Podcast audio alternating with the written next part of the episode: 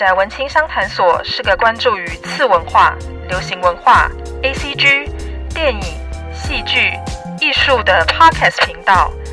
阿宅与文青一定是个空集合吗？御宅文青相谈所这个第三空间，希望能让阿宅与文青都能在这里畅所欲言。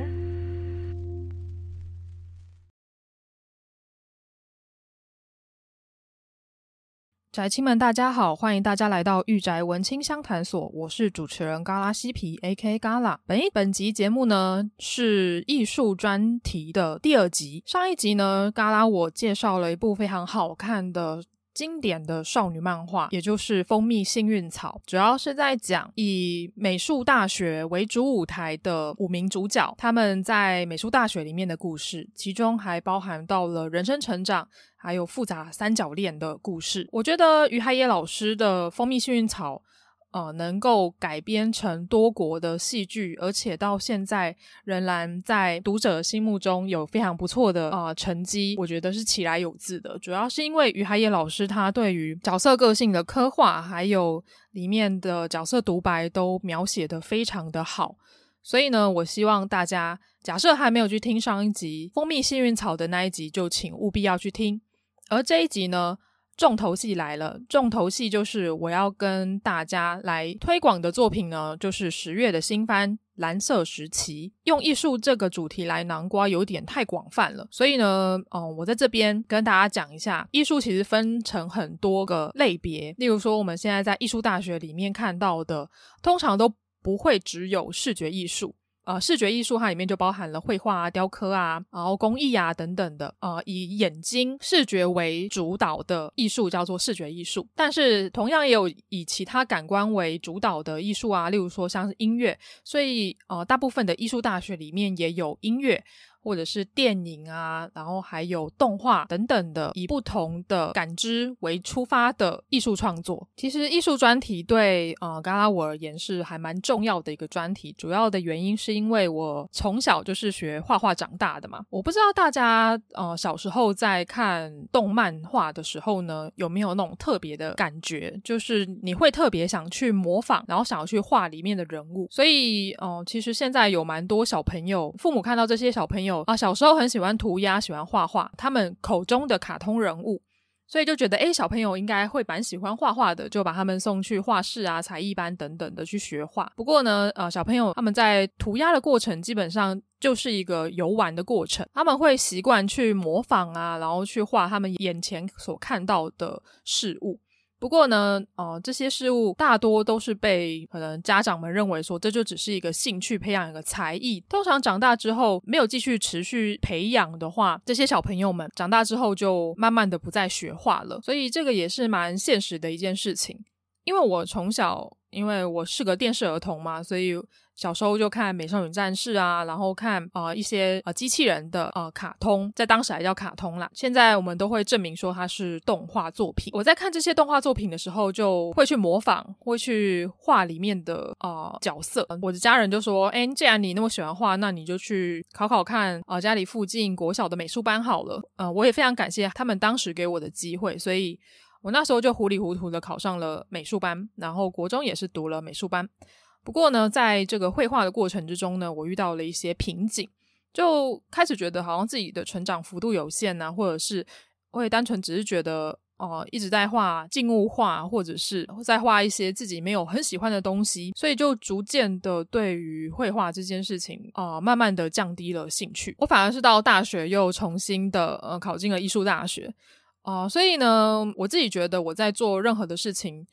在旁人的眼中看起来都是有一点曲折的，是有一点绕远路的一个行为。但是我觉得喜欢艺术、喜欢绘画这件事情，一直都是在我心目中，在我的人生里面很重要的，呃，占有很重要的一个占比。就是我可能在这一条路的呃行走的过程之中呢，我会去看一下哦，其他的领域在做什么，然后哪些领域是我那个时候很有兴趣的，我觉得。我会想要去试试看的，然后再将那些领域的东西纳进我的人生里面，我觉得可以更加的去丰富我的品味啊，或者是对于艺术的一些想法。所以呢，我在看《蓝色时期》这部作品的时候，我自己觉得，诶，是非常心有戚戚焉的朋友们，他们可能对于嗯艺术啊，对于绘画不是很了解。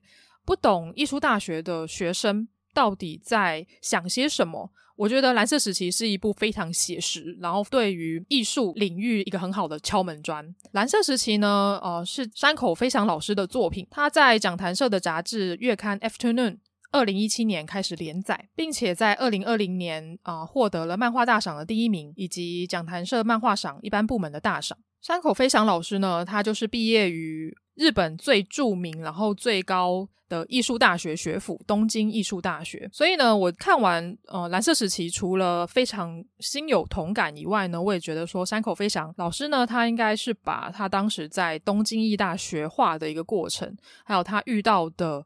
啊，人事物都把它画进蓝色时期里面，所以这部作品才可以那么的写实。甚至我会觉得，诶，说不定这部作品里面可能有将近一半啊，或者是四分之一以上的剧情，说不定都是来自于山口飞翔老师自己本身的一个经验。它里面就讲到了很多很现实的事情吧。我在这边稍微跟大家分享一下，蓝色时期 （Blue Period） 这个名字是取自于、呃、非常著名的、呃、立体派的画家毕卡索。他人生之中不同的时期，讲到毕卡索，我不知道大家对于哎这位艺术家有什么样的一个想法哦？啊，毕卡索的画作在台湾展出的时候，其实就有蛮多人会说，哎，毕卡索的画他也画得出来啊，就觉得哎这个东西不就只是色块跟色块吗？然后人不像人，很奇怪，跟我们一开始看到的古典绘画那种很写实，然后人物非常丰腴、晶莹剔透。的人物画是不一样的。毕卡索立体派作品呢，其实是在艺术史上不得不提的一个派别。不过在这一集节目里面呢，我不会跟大家聊太多呃关于立体派或者是艺术史相关的事情。呃，如果对于艺术史有兴趣的朋友，我觉得现在在网络上也非常多资讯可以去啊、查询。毕卡索他是西班牙画家，他与其他两位艺术家，也就是萨尔瓦多·达利跟胡安·米罗，被誉为啊、西班牙。后三大艺术家是非常著名的三位艺术家，而这三位艺术家里面，我最喜欢的是达利的作品，就是有翘胡子达利。然后达利的作品啊，跟他的雕塑作品也在台湾有展过好几次啊。毕卡索他的作品通常被分为四大时期，大致分为蓝色时期，也就是一九零一年到一九零四年所做的作品；粉红色时期是一九零四年到一九零六年的作品。黑人时期是一九零七年到一九二四年的作品，跟晚期一九四六年到一九七二年时间的作品，所以蓝色时期算是毕卡索、呃、早期很著名的一个时期。也从这些蓝色时期跟粉红色时期可以看得出来，哦，当时的毕卡索在他人生之中遇到了什么样的一个关卡，所以哦，他画的，例如说像是哭泣的女人啊。女人系列或者是立体派系列，嗯，不是他一开始就画成这个样子的。早期的毕卡索呢，他是走一个非常严谨的一个训练的绘画模式哦，所以他早期的画作都是比较偏向写实的油画。而到中间呢，他有接触到其他不同主义的画风，所以啊，他就慢慢的走向了立体派的一个绘画。所以呢，我常常会听到有一些观众他会说：“诶，这个画我也画得出来呀。”觉得说：“诶，这个立体派的画作，嗯，不算是什么太大的困难。”甚至有些人会觉得他的画作就只是一个小孩子涂鸦。但是我觉得并不是的。这些有名的艺术家，他们具有非常深厚的底子，他们具有非常强大的一个写实功力，所以他们才有办法将他们以前学到这么扎实的画技呢做改变。然后去开创一个新的系列作，所以千万大家不要去小看这件事情。而且很多呢，很多你觉得你画得出来的画作，事实上你开始动笔之后，你才知道说这个东西是有难度的，并不是你随随便便撇个两笔就可以画得出来的东西。这一个部分呢，呃，我觉得大家在欣赏画作或者是在呃，做艺术鉴赏的时候，就可以仔细的去思考看看，说，诶，这个艺术家他以前的作品呢，跟他后期甚至是晚期的作品有什么样的差异？他的流变是什么样的？我觉得这个是去培养艺术啊、呃、品味跟艺术鉴赏的能力是非常重要的一件事情。话题回到蓝色时期，蓝色时期这一部漫画呢，其实我是看电子书的，我是在呃，Booker 上面看电子书。我自己觉得非常的好看，刚好十月份他新番动画也开播了，我希望大家可以去看一下这部作品。而蓝色时期呢，它的剧情其实非常的简单。他还讲说，一名高二的学生叫做十口八虎，他留着白色的头发，然后并且耳朵上面啊、有着有个好几个耳洞跟耳环。他与他的朋友经常呃流连于运动酒吧，看起来有点吊儿郎当，然后不良少年的样子，但实际上呢，他的功课非常的好。所以，呃，山口飞翔他在画十口八虎，在设计这个角色的时候呢，就给他一个很有趣的，看起来有点冲突，但是又融合得很好的一个特性，就是他是一个功课很好的不良少年。那这样功课很好的不良少年呢，你也很难去定义说他到底是乖乖牌，还是他是一个不良少年。总而言之呢，十口八虎他就是过着一个循规蹈矩的生活，在日本。呃，高二的学生呢，会收到一个呃申请的表单，就是你必须要跟你的班导去讨论说你未来的志向，你要考什么样的大学，然后并且跟你的家人去讨论。当时候的八虎就觉得，诶，我的功课很好啊，应该可以考到诶还不错的哦、呃、大学，例如说可能去考个商学院啊，或者去考个理工类组等等的，至少有一个铁饭碗。不过呢，事情总是不是这么的顺遂，然后也不是这么的平铺直叙。从这里呢，我们可以看到十口八虎蜕变的一个契机呢，就是他因缘际会之下来到了呃美术教室。这个美术教室呢，是校园里面美术社的呃绘画教室。他在那个教室里面看到了一幅尺幅盛大的油画作品，上面画着两位天使。他看到这幅画的时候，他就瞬间哑口无言了，他就深深被这幅画所吸引。他看着画作里面的天使，然后就觉得哇，这个人画的真好。不知道这个作者是谁，但是他又看到了天使旁边的呃比较远景的一个天使。他就觉得很奇怪，说为什么前面这个天使他的皮肤这么的粉嫩，这么的透亮，但是他旁边的那个天使他的却是绿色的，他没有那种白里透红的肤色。他一边赞叹着这个画作，一边就觉得很奇怪。之后呢，他就遇到了画作的主人，也就是美术社的森学姐。森学姐是一个非常可爱的一个女孩子，她留着中分的妹妹头，然后看起来很娇小可爱，但是实际上她在。绘画的时候是非常认真，然后甚至是带有一点点惊人的执着跟一点点杀气在的。森学姐就跟八虎说，那个是古典技法，他们会先在油画布上面先打一层底色，他选的这个底色呢就是绿色，然后并且再用堆叠的方式呢将呃肤色所叠上去，这样看起来会更有质感，更有，并不会觉得这个颜色太单调。八虎那时候就非常的震惊，那个是他第一次看到。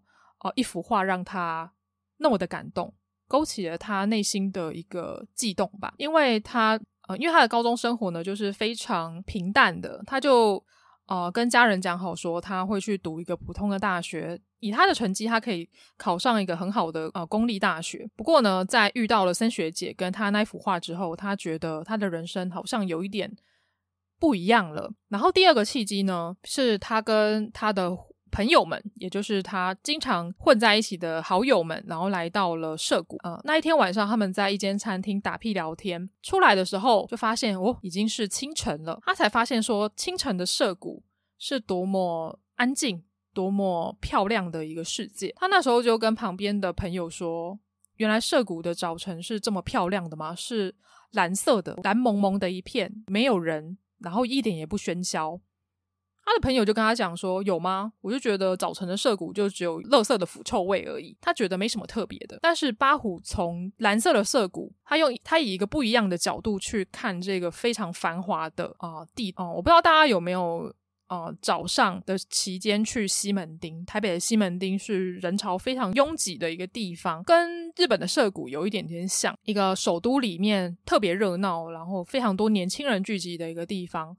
可是他的早上。他的早晨店家都还没开，就算路上可能也只有小猫两三只而已，看起来渺无人机的样子，反而引起了呃八虎的一个注意。所以呢，八虎就决定以早晨的涩谷当做主题，然后来画他的呃美术课的作业。他看到的涩谷并不是非常光鲜亮丽、五彩缤纷的，他看到的涩谷是蓝色的，所以他整张画作都以蓝色调为主轴，几笔正灰，然后将整个画面涂成蓝色，然后并且绘制建筑物跟一些简单的线稿。他的画作呢就被另外一个同学叫做龙二所看上了。龙二那个时候就看着八虎的画作说：“诶，这幅画作画得真好。”那时候的八虎就觉得他呕心沥血所画出来的画作被赞赏了，被别人认可了，所以他感到非常的开心，非常的感动。那种感动呢，是他从小到大都没有感受过的一种感觉，而这个感觉呢，也成为了他开启绘画之门的一把钥匙。面对着空白的呃申请表呢，他想着蓝色的涩谷，以及想着森学姐的画作，他就决定跟美术社的老师讨论，假设他在高二这一年突然喜欢上绘画，他还有机会吗？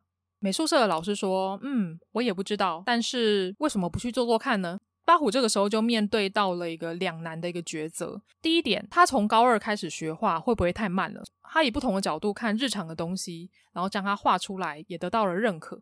所以某部分来讲，八虎他是有绘画天分在的。但是要考艺术大学，并不是那么简单的事情。第二，是他要放弃学业成绩，放弃一个大好的前程，去选择艺术大学吗？更何况他们家没有办法，呃，供养他去考私立的。艺术大学，所以他就只有一个目标，也就是国立的东京艺术大学。我很喜欢蓝色时期在这部漫画里面有谈到很多艺术人一开始学画的一个艰辛，这个艰辛可能是来自于理想面的，另外一个是现实面的。现实面就是所谓钱的这件事情。我记得小时候学画的时候呢，啊、常常会听到一些邻居妈妈们，或者是。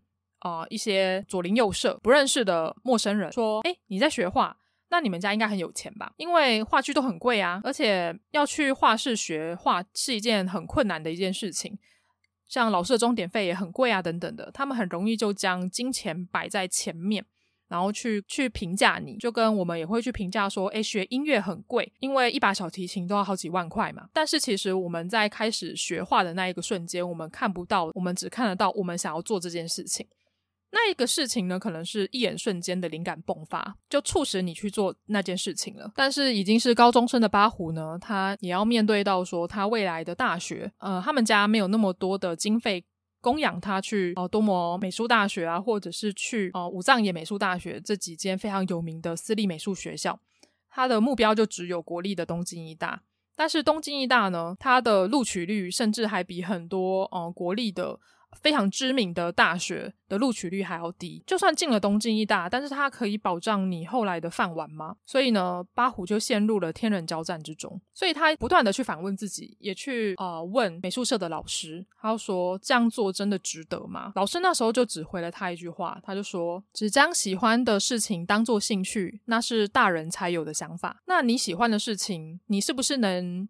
一生悬命的去做，然后做到一个职人的等级，甚至让你的兴趣去养活你的这件事情，就十分困难了。我相信能做到这件事情的，基本上都是那个领域的佼佼者，例如说。艺术家们，当然他们小时候有绘画的天分，但是这个天分呢，也是必须要努力去支撑，才有办法走到最后一步，才能成为一个能够以画作、能够以绘画养活自己的艺术家。我记得里面有一段落是巴虎跟森学姐的对话，巴虎那时候就非常的惊叹说：“哦，森学姐，你画得真好，想必你是个很有才能的人吧？”森学姐那时候就跟他讲说。简单的说有才能的话，我会觉得自己好像一点都没有努力的样子。所以，当我们看到一幅非常惊艳的画作、非常美丽的画作，我们看到的是什么？我们会感叹说：“诶，这个艺术家是天才吧？他想必小时候就展现出过人的绘画才能了吧？”但是我们又，我们这些观众们，实际上忽略掉的是这个艺术家他背后的努力，他背后所付出的时间成本跟力气。这一点呢，我也想跟大家分享《链巨人》的作者藤本树之前呃的短篇漫画作品《Look Back》。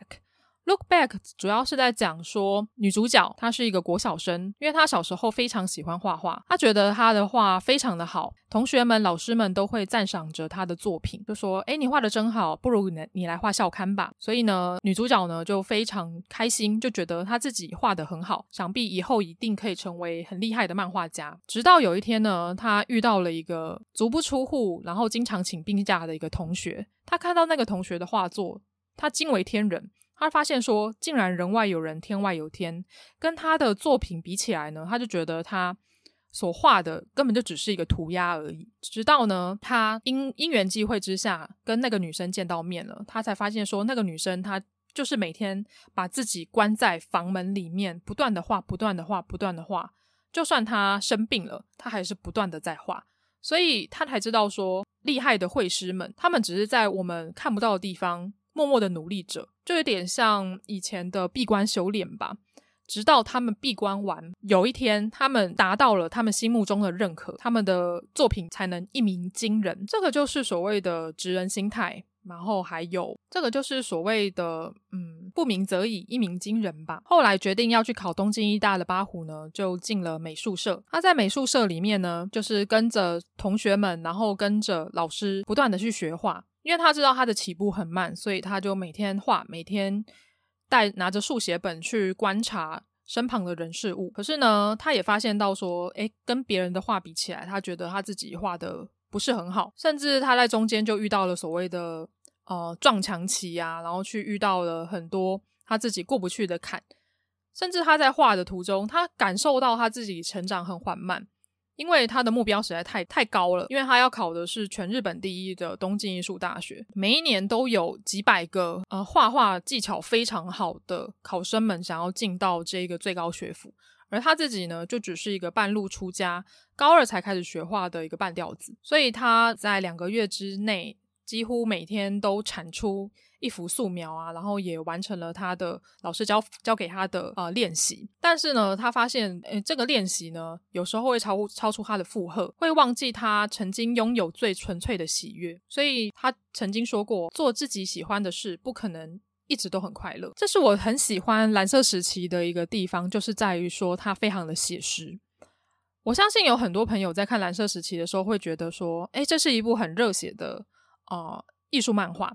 但是我觉得，因为我跟呃八虎的状态有一点像，它里面讲到的很多心态啊，他遇到的难关，我都有遇过，所以我觉得《蓝色时期》它是一部很贴近艺术人、学画人的呃人生历练、人生经验的一部作品。所以对我而言，它一点都不热血，我觉得它非常的写实，非常的血淋淋的将我们这些艺术人的呃心路历程，然后摊给一般大众来看吧。而且对我而言，《蓝色时期》是一部很安静的作品。它安静是安静在它的构图啊、它的分镜啊，还有里面角色的对话跟对白，我觉得都非常的安静。它里面没有那种太浮夸的，或者是太有戏剧张力的分镜。它里面用比较平铺直叙的方式，然后甚至用有有一点点奇幻的呃方式去呈现八虎他的学画的过程。当然，蓝色时期里面有很多我很喜欢的角色，例如说。呃，启发八虎的森学姐，还有第一次看到八虎的画作就赞叹不已的龙二。龙二这个角色非常的有趣哦，就是他是有少年音的声优，然后来诠释龙二。龙二呢，他就是个长得非常漂亮的美少年，他穿女装，然后穿长袜。然后身材非常的修长，我很高兴动画里面他们他们找了一位呃有少年音的声优来诠释龙二。龙二他自己也喜欢男生，但是呢，这些男生呢常常伤透他的心，因为龙二只要他的真实的性别被揭开了，他就会被甩，但是他马上又可以投入新的一段感情。也借由龙二这个角色呢，我可以看到说艺术人他异于常人的地方，也就是他们不跟一般大众所认为的正常。所妥协，龙二就有讲过，如果必须要变成人们认为好的样子，那我宁愿去死。难道穿女装就这么奇怪吗？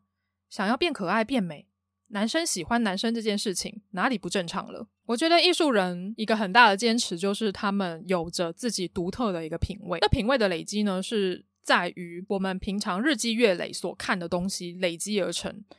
你的喜欢跟不喜欢都会变成。你的品味，这个品味呢，不一定会跟大众主流的品味一样，它可能是属于你自己的，建构出你自己这个人的风格。一个很重要的元素。龙二呢，他喜欢穿女装，他喜欢男生，但是他同时也受困于他的家庭啊，还有一般大众的眼光。但是他觉得这一点并不算什么，他觉得他就是他，他就是荣儿，即使他不被一般大众所接受，甚至有些人认为他不正常。但是这么多元观点的一个社会，不就是要容纳这些以前所定义的不正常的人们吗？到底什么是正常，什么是不正常？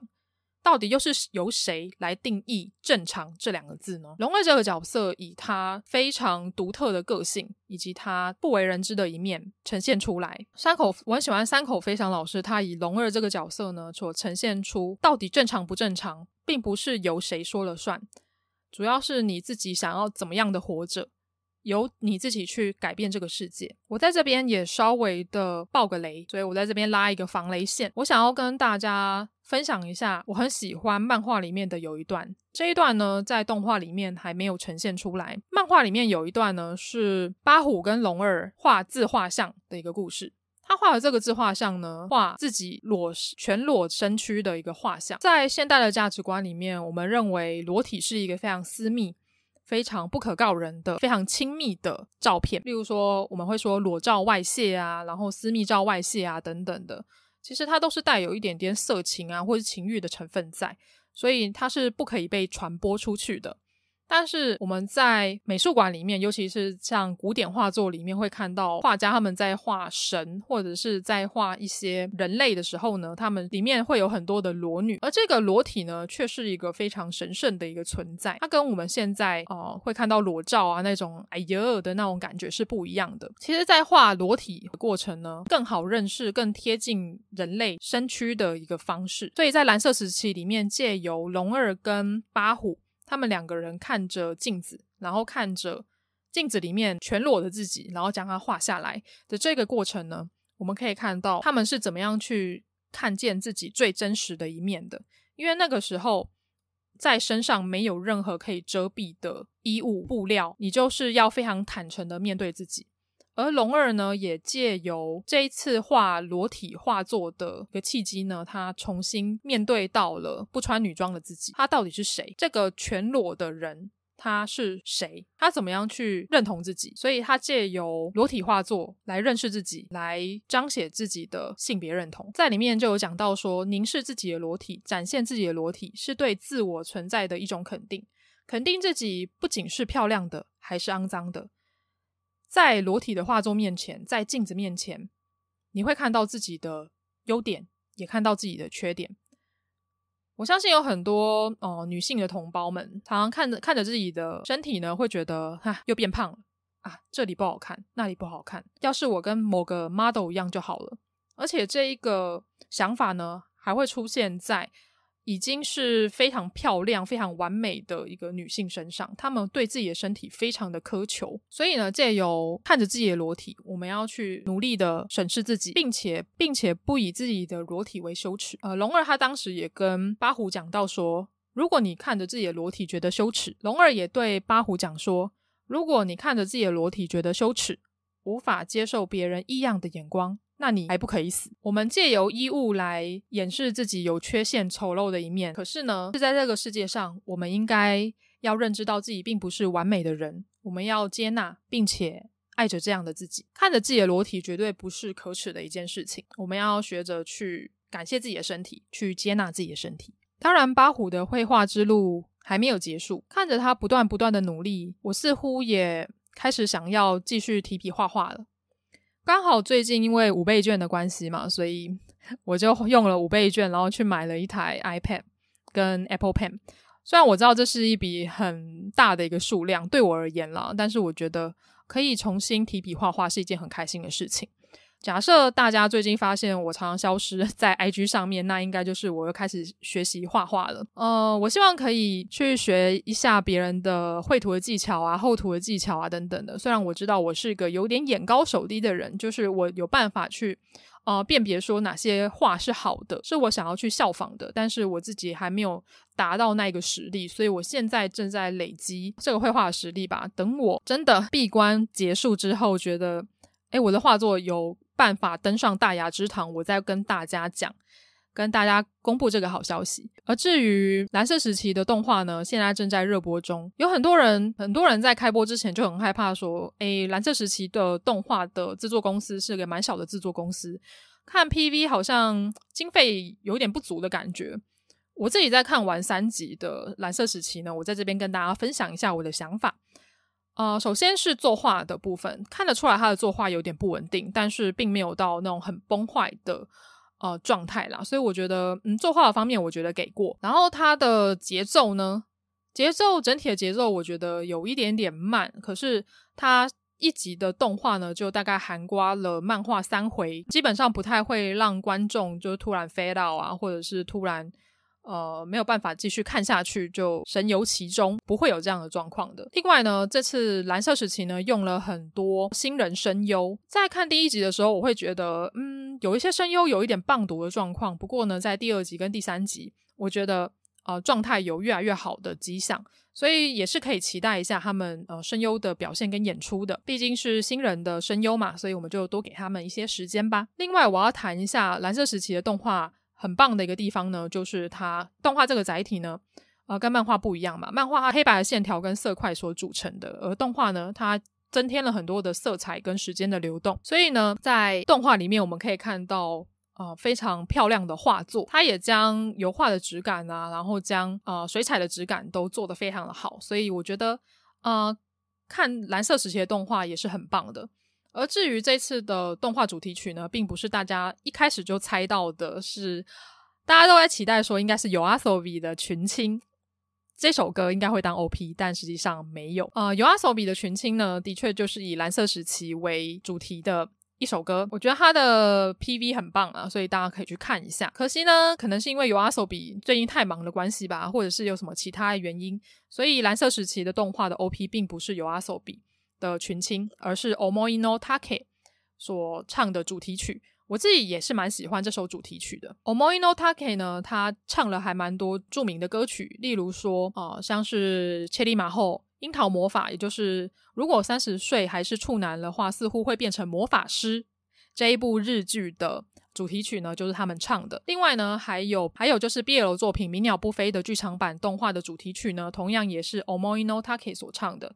另外呢，我也很喜欢他们这一团的一首歌，叫做《Blank》，非常的好听。他们是唱抒情歌曲，非常棒的一个乐团。所以这一次的 OP 呢，我也是很喜欢，他的 ED 也很好听。如果问我推不推荐蓝色时期的动画的话，我会说，如果你没有时间去看漫画的话，你想要入门的话，我觉得蓝色时期的动画是一部还不错的呃动画作品。我也希望从来没有接触过艺术的朋友们，在看完蓝色时期之后呢，更懂得去理解艺术家们，还有我们这些喜爱艺术的人背后的故事，并且为他们加油打气。知道说做自己喜欢的事情，并为之努力的人才是最强大的。你也有喜欢的事情吗？你也是正在做自己喜欢的事情，并且为之努力的人吗？我希望看完蓝色时期能够给你更多的启发哦。另外，蓝色时期也有谈到很多，例如说像是在画室，也就是绘画补习班里面习画的一个过程，然后到后来考美术大学考试的一个过程，都非常写实的呈现出来。像我对里面在画室学画的过程呢，就蛮心有戚戚焉的。因为我们一开始学画都是学兴趣的嘛，学好玩的嘛。但是你要真正开始考试之后呢，你决定要考艺术大学之后呢，你就要面对到很多的训练，包含到说，哦，你要去做考古题啊，然后你要去了解说，诶，评审们他们大概会喜欢什么样的画作，然后历年来考上东京艺大的人又是什么样的人，所以里面就会有很多策略性。比较现实面的地方，另外还有所谓的评审，也就是评图的一个过程。我相信听到评图，很多念过啊、美术系啊，或者是有考过美术班的朋友，应该都已经起鸡皮疙瘩了吧？评图呢，就是老师或评审们会将所有的画作都排列出来看，所以呢，马上就可以看出，诶，到底哪一幅作品是好的，哪一幅作品是比较不足的。然后，并且对这些作品呃开始评论啊，然后给他们一些建议等等的。其实呢，哦、呃，虽然说绘画是由心出发，然后是非常个人的一件事情，但是只要面对到比赛或者是面对到学业上面，你就必须要去跟别人做竞争，这一点也是蛮现实的一件事情啊。所以就连艺术家都没有办法，嗯，逃离过这个所谓被评比的一个过程。但是在学成之后呢，最重要的是你有没有办法走出自己的风格，这才是最重要的。就是别人怎么用你的画作去认识你，你要怎么样展现你的品味跟你的个性在你的画作上面，让画作成为你的代言人。对，这个就是艺术家后来要去思考的一个课题。我希望蓝色时期有鼓励到你，里面有很多很温暖并且充满智慧的经典名句。你最喜欢哪一句呢？欢迎到 IG 或是 email 或是扑浪来跟我聊一聊哦。接下来，本集除了介绍蓝色时期以外呢，嘎拉我还跟呃另外一个我研究所的同学有进行一场有趣的对谈，希望借由这个对谈，可以让宅青们更加认识。艺术家他们怎么样度过他们的一天？还有他们怎么样去创作他们的作品？他们的脑袋里面装了什么东西？希望可以借由这个对谈来跟大家分享，更认识艺术家这个行业。第二个阶段呢，刚刚我跟一位 Instagram 的账号经营者邀稿，假设有追蓝色时期的朋友们，应该对这个 Instagram 的创作者很有印象吧？这个 Instagram 的创作者呢，就是蓝色时期美术馆。他在这个 IG，他在 IG 账号里面呢，就是分享了很多他对于蓝色时期的想法，还有很多关于蓝色时期的资讯。更厉害的是，他对于每一次的扉页都有找出山口飞翔在这些扉页里面做的彩蛋。很有趣的是，山口老师呢，他在每一集的扉页的构图里面都。啊、有致敬某一幅艺术画作。大家假设猜不到的话，你没有找到彩蛋在哪里的话，那欢迎去 IG，然后搜寻蓝色时期美术馆。好，那这一集就暂时到这边喽。如果喜欢这期节目的话，欢迎到 Apple Podcast 帮我按个五星好评。你的留言跟好评都是我进步的动力，并且到 Spotify、KKBox、First Story 帮我按个关注追随。行有余力的话，也欢迎到 First Story 帮我按个小额赞助来支持我，然后继续创作。请我喝一杯咖啡，我会非常感谢你的。那就这样，我们等等再见喽，YOLO。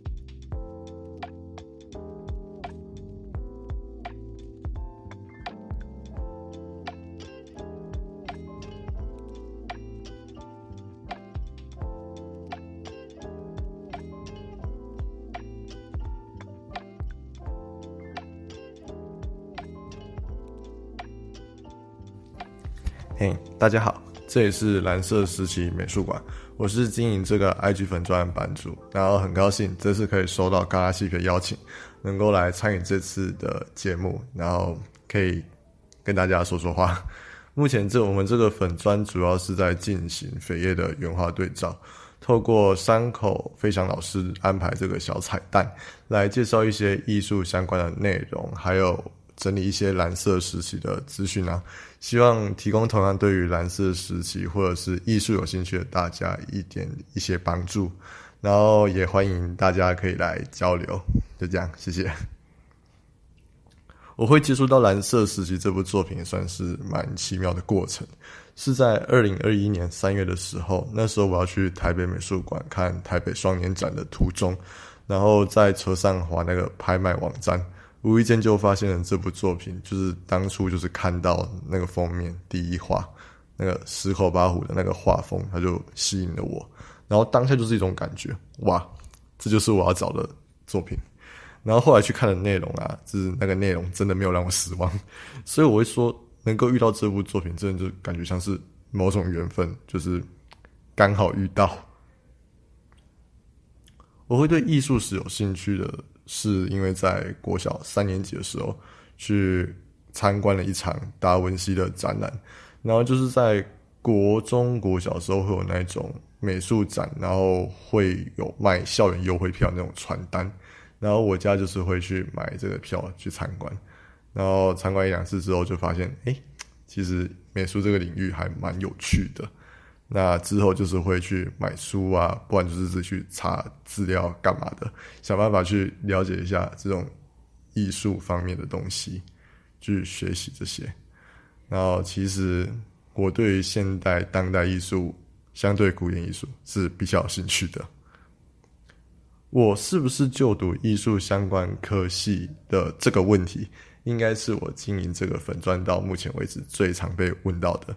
那答案的部分，我不是，而且我目前是就读政治系的，就 是不是感觉这两者是有点不相干？但也不能说他们是完全没有交集的。就像是漫画里面有说到，艺术是有关于人的问题。那我认为啦，应 应该说事实就是这样子。其实政治就是也是有关于人的问题。那在这点上面，艺术和政治他们也是有些共通点啊，而且有蛮多的艺术作品也是从政治作为出发点去创作的，所以两者的其实是应该是可以有共同的啦。我最喜欢的角色当然是我们的主人公石口八虎，那他当初因为那一股感动与激动而踏入艺术这个领域，从一个门外汉开始去奋斗追寻自己的梦想，当然过程中也是有很多不断的挫折挣扎啊。据说这是很真实的美术生的过程经验啊，但是毕竟我不是美术生的，所以我其实不太清楚。但是我想，这种为了一个目标、一个理想。甚至是我们在生活日常中会遇到的事情。那在这里，以八虎作为平凡人的设定上，这样子五味杂陈的心境，我觉得是大家也能够去体会的。而且，我觉得更重要的是，看着他奋斗的过程，就是会多少在这唤醒自己曾经的梦想，或者是你有什么事情想去做，但是你一直没有去做的，或者可以叫做初衷的唤醒初衷的东西吧。另外，我其实也蛮喜欢乔田优的。他的艺术观点啊、理念啊，就是跟我还蛮相近的，所以对他也蛮有共鸣的啦。我个人最喜欢的情节，大概是从漫画第三十六话到四十二话这部分，就是这一连串有关于世田介的剧情的地方。那起先我对于世田介这个角色是没有什么兴趣的，但是看完这几章之后，反而对他很有感触。嗯。那因为有些人还没有看过，那我就用比较不会爆雷的方式来说明一下好了。这几章主要是聚焦在世田介这个角色上，有讲述到他的成长过程经验啊，他长期以来是如何被人家看待的，然后他本身又是如何看待他身边的人，还有画画这个这件事情对他来说是一个怎么样的存在。而且这部分我觉得很有趣，他安排了几个跟世田界不同性格类型的人来做对比，有八虎、猫屋副教授，还有一位小女孩。从这几位角色和世田界的互动，我觉得是很特别值得去关注的。无论是从他们的内心想法，还有他们与身边的人的互动表现，除了是更深入了解世田界这个角色之外，也能够看到对于一件事情或者是为人处事有不同的观点想法。或者说，大家看待这个世界的角度是不同的，都是因人而异的，也不能够说哪一个是真正正确的观点或看法。毕竟每个人会有他的看法，都是因为他的生长经验所去产生的。那在这部分世田介剧情，我是很喜欢，而且很有共鸣感触的，就是还蛮喜欢这部分剧情的。我平常当然是会去看展览，毕竟这是从以前就有的一种习惯。那我最喜欢的展览是叫做《太阳雨》，一九八零年代至今的东南亚当代艺术，是二零一九年在高雄美术馆展出的。然后这个展是从日本森美术馆移师到高雄来的。那我本身对东南亚其实还蛮有兴趣的，在读政治系中也会接触到一些东南亚的议题。那最近有蛮多的展览是以这种南方视角作为出发点的展览。那我想，台湾作为南北半球以及海陆的交界，或许我们也可以透过这些展览之类的东西，多多去了解和这些我们这些很靠近但是却又不太熟悉的东南亚国家，或者是太平洋的那些海洋邻居，嗯。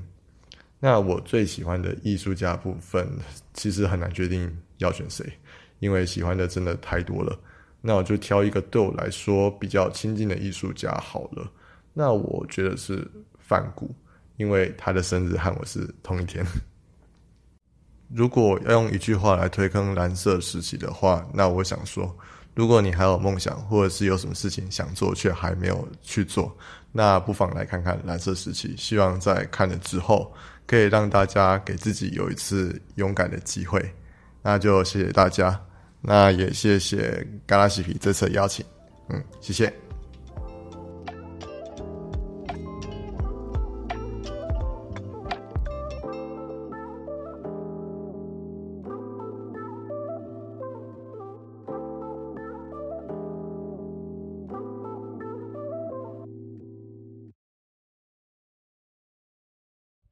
因为今天要讲的作品呢是《蓝色时期》，所以呢，借由这部作品呢，我想要跟宅青们分享一下，说到底真实的美术系人是什么样子的。所以我就邀请了我的研究所实习的同学阿吕，然后他现在是一位艺术家，然后同时也是博士生。对对，好，那我今天就花一点点的时间来访问一下所谓的艺术家。然后大家也可以从这段访谈里面认识艺术家的真实面貌。好，那我们欢迎阿吕。耶，yeah, 大家好，我就是阿吕。我跟阿吕很熟啦，就是常常住他家，然后我们常常会聊一些嗯。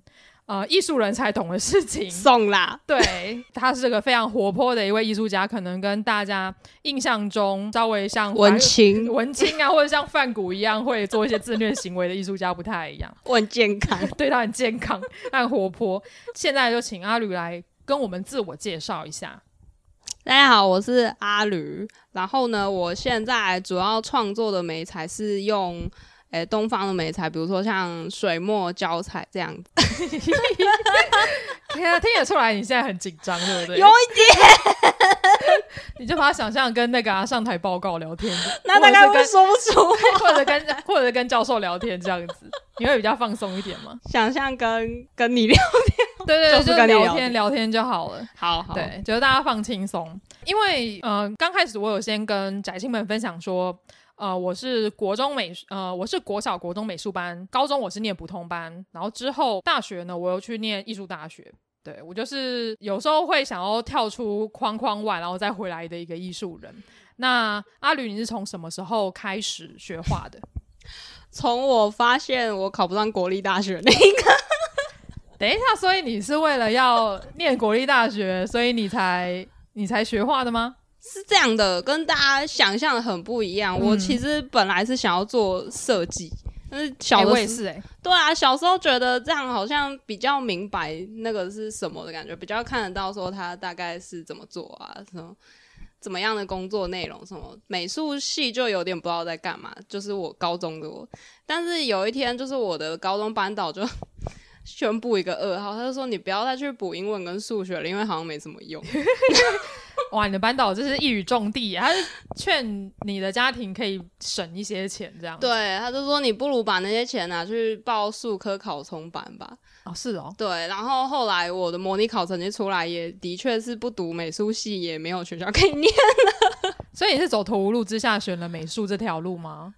那个时候有点像，但是其实内心也有一点开心。就、哦、对，就觉得说，哎、欸，以后也都就是在画画，画画就是我的作业，跟我必须做的义务，这样好像也蛮开心的，跟读书比起来，所以就开心的去大学，快乐的度过四年，这样。然后我在这之前都是普通班，然后到了大学，然后去去美术系，然后才突然变成哎、欸、一个要走纯美术的人，这样子。对啊，那那等于是你也算是半路出家嘛？对，因为是高中是普通班，然后你是去画室补习，对，补起来的。对对对，哦，很厉害耶，谢谢谢谢。对啊，因为我是国小国中美术班嘛，所以当时候就已经有我同学们都很厉害。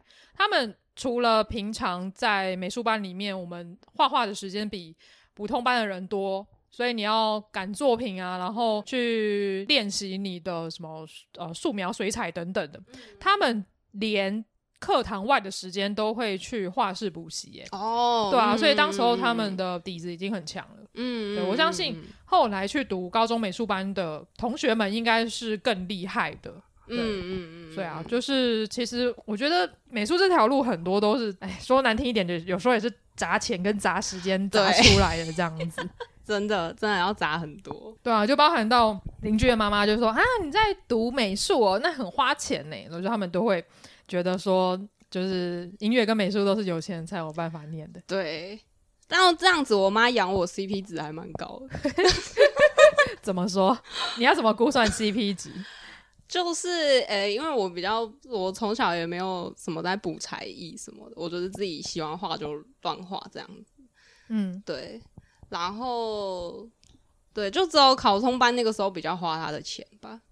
哦，就是要去画室练习的时候。对对对对对。但是因为那个时候我的就是就像刚刚你讲的，就是美术班的学生都很强，然后那时候我的班导觉得说。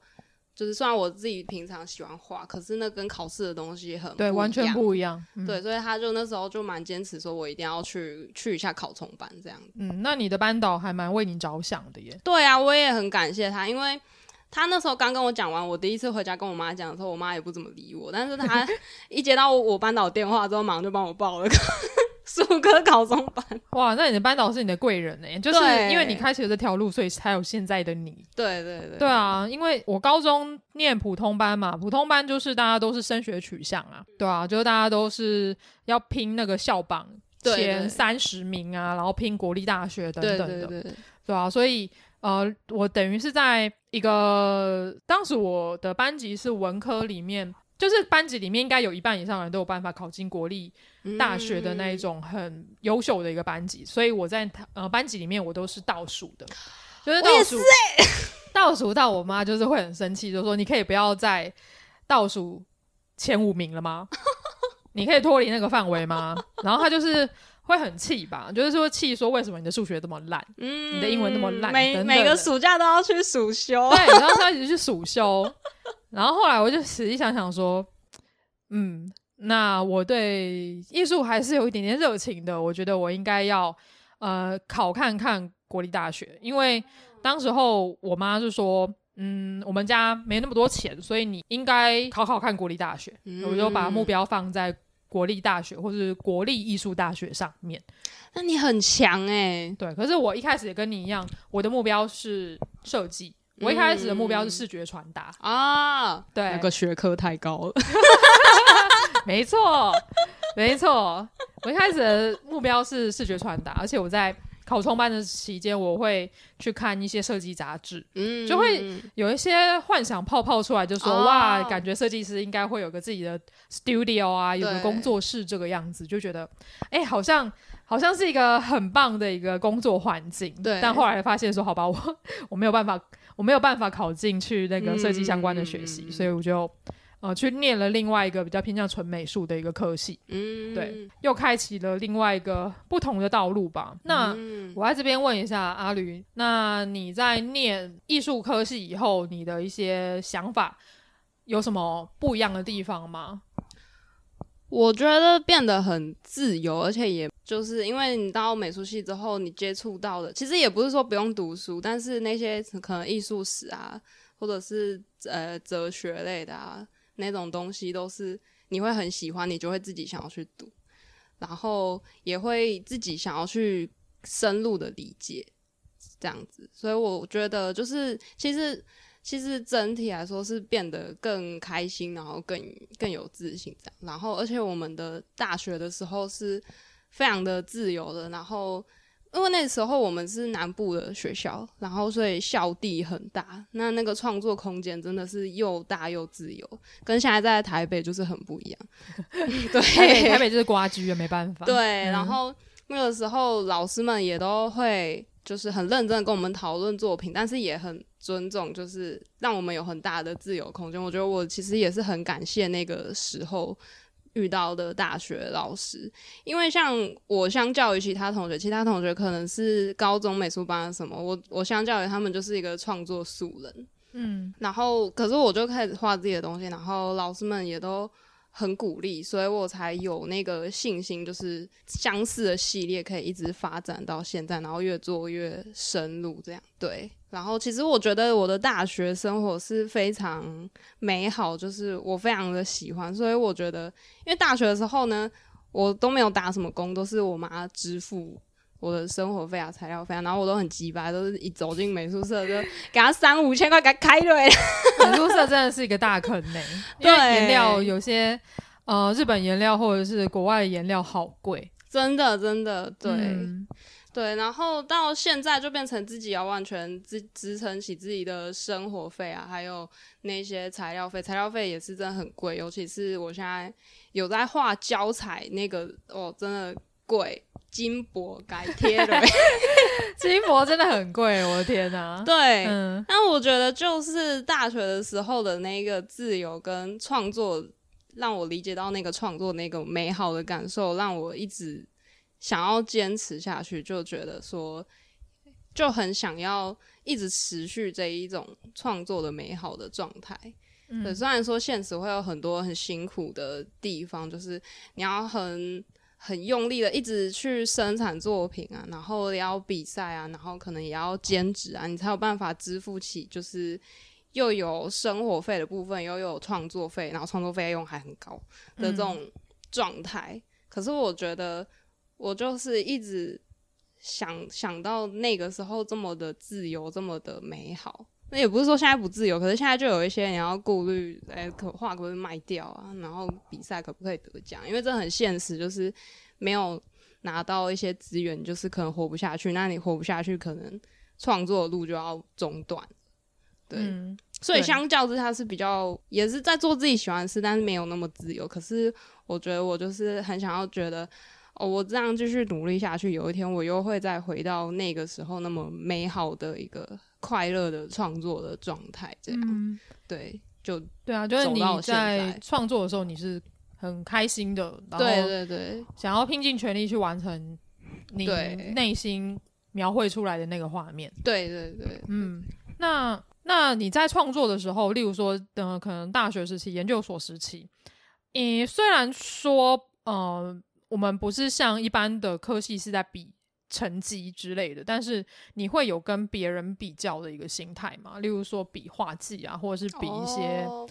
呃、其他的构图啊什么的。嗯，你会有这样的心态吗？我自己还好诶、欸，因为我觉得画技这个东西还蛮没有一个一定的标准的。就是比如说，也许美术班或者他从小学上来的人，他可能技术层面很厉害，可是我觉得技术跟美感又是两回事。然后美感、技术跟表达能力又不一样，就是那个画面是你要表达什么，你要让人家可以接受到，又是另一回事。或者说，你的作品到底要取决于他是要给人一种美感上的感动，还是他是要诉说故事的？就是我觉得他有太多面向，所以。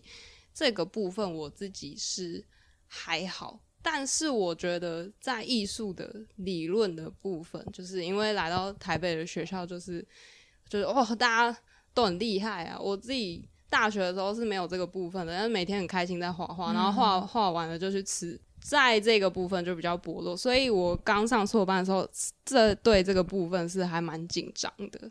然后那个时候也因为对这个部分比较没有自信，就。听了很多课，然后很想要赶快理解，然后追上大家的脚步，这样子。嗯，这时候压力就来了，就对。呃，虽然在画自己喜欢的东西，但学习的过程中依然还是会有一些阻碍嘛，或者是一些困难必须要去克服的。对。那呃，阿吕可以跟我们讲一下，说呃，身为一个艺术家，你的一天是怎么样度过的？心虚，这个一天要可能要看是什么时候的一天。有创作的一天，有创有创作的一天，通常是这样，就是因为前面很多天都不能创作，所以可能已经截稿日要到了。对，因为你也有在那个比赛嘛，对不对？对，于是就会就很不想起床，但是告诉自己得要起床了，不然可能会来不及。对，然后起来之后呢，就是我我会有一些材料的前置，比如说胶要融好啊什么，所以就把热水拿出来，胶泡一泡，然后就开始就是刷牙什么什么的。然后回来之后呢，很重要，一定要选一个好听的节目，比如说 那个文青相谈所，育宅文青相谈所，对，育宅错，育宅文清香谈所，点起来。播着，好不好？要用蓝牙的音响，要用好的音质播。谢谢你帮我打广告哦。播起来之后呢，就开始看一下画面的全全全局啊，哪一个地方颜色怎么调整啊？想好之后，把颜料都调一调之后，就开始画了。然后会想个进度，想说今天大概要画到怎样，通常不会达成这样。通常不会达成。那你通常会，嗯、呃，大概一天会花多少时间在创作？很长的时候，真的就是从起来画到要又要睡觉这样子。哦，所以至少会有六小时以上。对，以上。然后。对，真的就是眼睛张开，时间一直在画这样子。嗯，对，对，就为了要把那个画赶完嘛。对，对啊，因为老实说，我觉得绘画是很漫长的一条路啦。对，对，就嗯，小时候学画的过程也是蛮辛苦的，因为因为小小朋友嘛，小朋友有很多的时间都是在玩乐。对，对，国小生、国中、国中可能压力比较大，但是国小生其实大部分的时间都在玩乐，然后课业也没有那么重，但是。如果你读了美术班之后，你基本上玩乐的时间都会被剥夺掉。嗯，对。虽然你知道那个是你喜欢的东西，但是你知道你必须要去达成，你要画完，你要画完好几幅画。嗯，然后你有一些功课必须要去达成，所以你会花很多时间在画画上面。然后画画又不是那种一触可及的事情，所以你就要不断的练，不断的画，不断的练，不断的画，就还蛮辛苦的啦。所以那时候。嗯，我也是会小朋友嘛，也是会羡慕说为什么别人都可以玩，但是我必须要关在教室里面或者是关在家里面画画，嗯、就会觉得会有那时候小时候不懂事，会觉得有点怨天尤人吧。哦、嗯，对啊，就。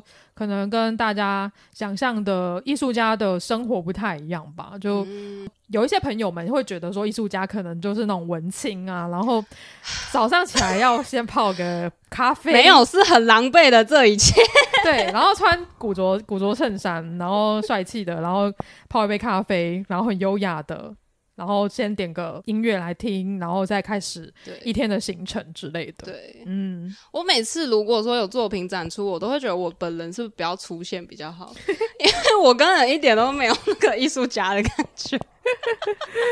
因为我觉得很多艺术家，嗯，不，无论是在学中，或者是已经毕业的艺术家，或者是已经正在呃有个自己工作室的艺术家，通常在创作的过程中。通常啦，都是蛮狼狈的。对，真的，通常都是工作服啊、围裙啊，然后全身脏兮兮的。对，有时候还会没有时间洗澡。啊、我同学，我以前大学同学有个同学，为了赶作品，因为期末要交作品嘛，大家都没在睡觉。嗯、对，然后那时候就可以明显闻得到他身上有股味道。对，然后就问他说：“哎、欸，某某某，你多久没洗澡了？”他说：“我应该已经三三四天没洗澡了。”Oh my god！啊，而且我大学的时候还曾经就是也是在戏感戏馆，就是要赶画。然后那个时候呢，就是我哎、欸，就是因为那一天就是直接没有睡嘛，然后清晨的时候突然觉得有点冷。但是我又不想要回宿舍拿外套，就觉得这样有点花时间。结果我就把地上一个垃圾袋捡起来，然后那个垃圾那个是那种购物的那种背心一样那种袋子，我就把它底剪掉，然后中间剪开，就把它 当背心穿着，就继续画。我的天啊，这也太克难了吧！我那时候觉得自己很聪明，很棒。我倒是第一次听到这个这么。环呃，也不是说环保，这么手到擒来的一个衣服，对，对，因为觉得自己快冻死了，快要冻成大体老师。对，还好你没有，你当时没有死在那边。对，没错，是的。嗯、那你的呃未来的目标是什么？有自己的工作室，成为一个独当一面的艺术家。很棒，因为我觉得真的有自己一个工作室是一个梦想，真的，我也好想要有自己的工作室啊，好想要工作室啊，只好搬去跟你住了。好啊，欢迎，我们两个一起租一间。好想要再次的爽爽的创作。对啊，因为台北这边的空间真的蛮有限的，真的，真的，对啊，除非是搬去外县市，对，尤其是你的画作都还蛮大幅的嘛。对啊，我上次还请你帮我一起搬，因为我住在顶家，然后那个画超大超重，要给它搬下楼，快死。哎、欸，你那幅画大概几号啊？一七六乘一四二，我也不知道这样是几号。对，就是比呃，对比大部分的女生都还要高的一幅画，很重。这让我想到，呃，有蛮多女性艺术家，就是比较娇小的女性艺术家，但是大家都很有创作的能量，都会做一些非常大型的作品。对对，只是会比较辛苦啦，就是你可能要把它拆解，然后再搬去地方展出啊，或者是要请那个搬家公司帮你搬。对，嗯、我现在已经年纪大了，常常会觉得腰有点要不行。那你看那些什么草间弥生啊，怎么办？你要去请一堆助手。对啊，哦，对，我工作室我也想要有很多助手，我想要我打底色前就有人帮我把颜料抹好，因为、哦、因为那个如果说画胶彩你有用到水干的话，嗯，那个哦那个打底的颜料抹完，真的手是会长水泡，哇，超辛苦诶，很痛。我觉得 我觉得对大部分艺术家的作品都是需要很很很大的一个劳力活啦。对啊，对，每个职业都有它的风险呢，并不是说，呃，可能做艺术或者是文字创作者都可以坐着，然后感觉不用出外劳动什么的。所以我觉得一般大众想的比较不一样。那你在学画的过程之中，有不懂艺术的民众有对你提出什么有趣的问题吗？或者是他们有什么刻板印象吗？刻板印象哦，我自己觉得，可是。这又很两难，是我我觉得大家都会把艺术家想成一个很浪漫的东西，然后每次我看自己看那个拍艺术家传记的那种电影，就很想吐血。我们我们西美史老师之前讲过一个，我觉得很棒。他就说，大家都觉得文艺复兴三三杰是那个天才啊什么的，没有，他们就是个讨一口饭吃，还要去标工程。我就觉得啊，哦、米开朗基罗，我懂这个心情。对啊，对，所以我觉得，当然他还是可能跟平常大家可能上班啊什么的这一种日常生活比起来，他的确有一点浪漫，但他也有很。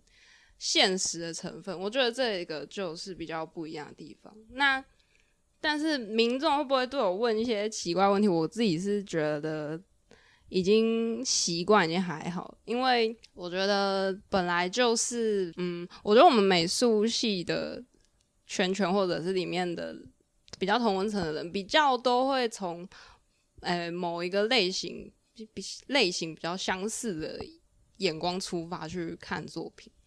然后我自己觉得，民一般民众在看作品的时候，他们本来就不是美术系，他们就本来就是一般人，所以他们问的问题或者他们看到的东西，我反而会觉得蛮有趣的。我也很喜欢听他们讲那些，对，所以这个部分我自己是觉得还好，对，嗯，都可以接受的，对对对对，嗯，的确啊，因为大家可能都会会想象说，艺术人都是比较浪漫的嘛，但呃，我们的确是跟朝九晚五的上班族。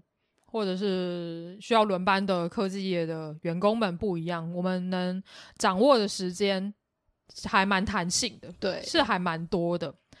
但是不代表说我们的工作是轻松的，因为呃，你必须要完成你作品，就是要大量的时间嘛，所以你可能就是可以晚一点起来，但是你也会变成都在熬夜，对，甚至不睡，然后只为了要赶死线。所以，对，对时间的花费也是很多的。当然，我也有听过有蛮多一边创作的朋友，他们可能还在等那个机会吧，但是他们又必须要活下去，嗯、那该怎么办？他们就只能用一种打工的方式，或者是做兼职的方式，然后然后养活自己，然后养活自己以外的时间呢，就是拿来创作。嗯，对，对，就有点像是现在的一个斜杠青年或是副业的一个概念，但实际上。嗯大家做那个，嗯，做创作都是抱着 抱着必死的决心，或者是一种很辛苦的一 一种决心来创作的。因为毕竟打工还是要花你一定的时间嘛，然后创作也是要花一个大量的时间，所以这这一这一行其实并不是非常啊轻松愉快的一条路，辛苦的地方。对，嗯，但我自己觉得我蛮享受的是，它有一种你自己就是你自己的老板的感觉。哦，对啊，你就是一人一人军队啊。对啊，然后就觉得虽然说什么感化什么很爽，可是当他有一个成绩出来的时候，那就是你自己的，就是所有的努力跟成果都都是都是你的这样，然后你也可以去掌握这一切的那种感觉。对，我觉得这个是我觉得最、嗯、最棒的地方。就当你有展览呢，或者是呃作品得奖的时候，那个。对，荣耀感都是你的，不是老板的嘛？对 对。那你要怎么这样去调试？说，诶，假设还没有到一个火候，或者是嗯、呃，没有展览邀约啊，或者是还没有，就比赛没有得出一个成绩的话，你要怎么样去调试这样的一个心情？我通常都失会失落一下下，但是就一下下，因为我很健康。对，他是一个非常 positive、非常正向的一个人。那我觉得其实有很多人的作品也都很好，或者是说每个人对于什么是好作品的想法跟定义都不一样。然后又或者是说，他实在有太多各种的外在因素，比如说这一次的评审就是会喜欢什么样的题材啊，或者是怎么样的题材，他就是会比较有当代性啊什么。所以其实我觉得，当然就是比赛的结果很重要，但那个重要是因为我现在可能会需要这一个经济的来源。可是我觉得长远来看，更重要的是就是。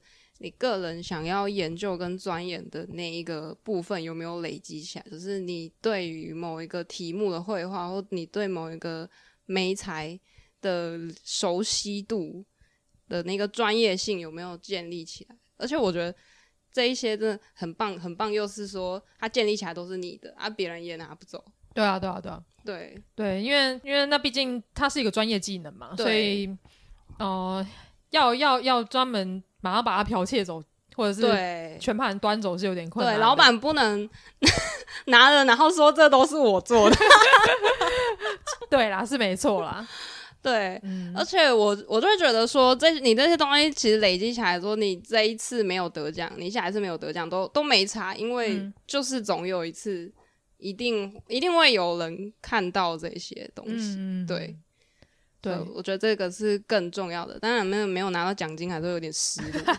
然后就，哎、欸，这次的东西又要买少一点。对，就是皮带勒紧一点。对对对对。未来有想要走艺术这条路的一些新鲜人或者是朋友们，你会给他们什么样的建议？加油！就两个字吗？我觉得这个很难讲，因为我觉得说我知道很多现实层面的考验。可是我觉得说，你如果是真的想要走这条路的，你就算看到再多的阻碍，你都没有办法说服自己离开那个圈子。可是你会，你太太爱他了，你知道说你人生没有在这个里面，你就是会有点遗憾。所以我觉得，就算讲了这些给想听的人听，可能也没有用，你就是会跳进来。对，那就。大家一起加油吧，耶、yeah! 好，非常谢谢阿吕，非常正向而且非常积极的来为我的节目 增添了很多活力。因为我刚才跟他讲说，我之前因为太累了，我常常会剪自己的音档剪到睡，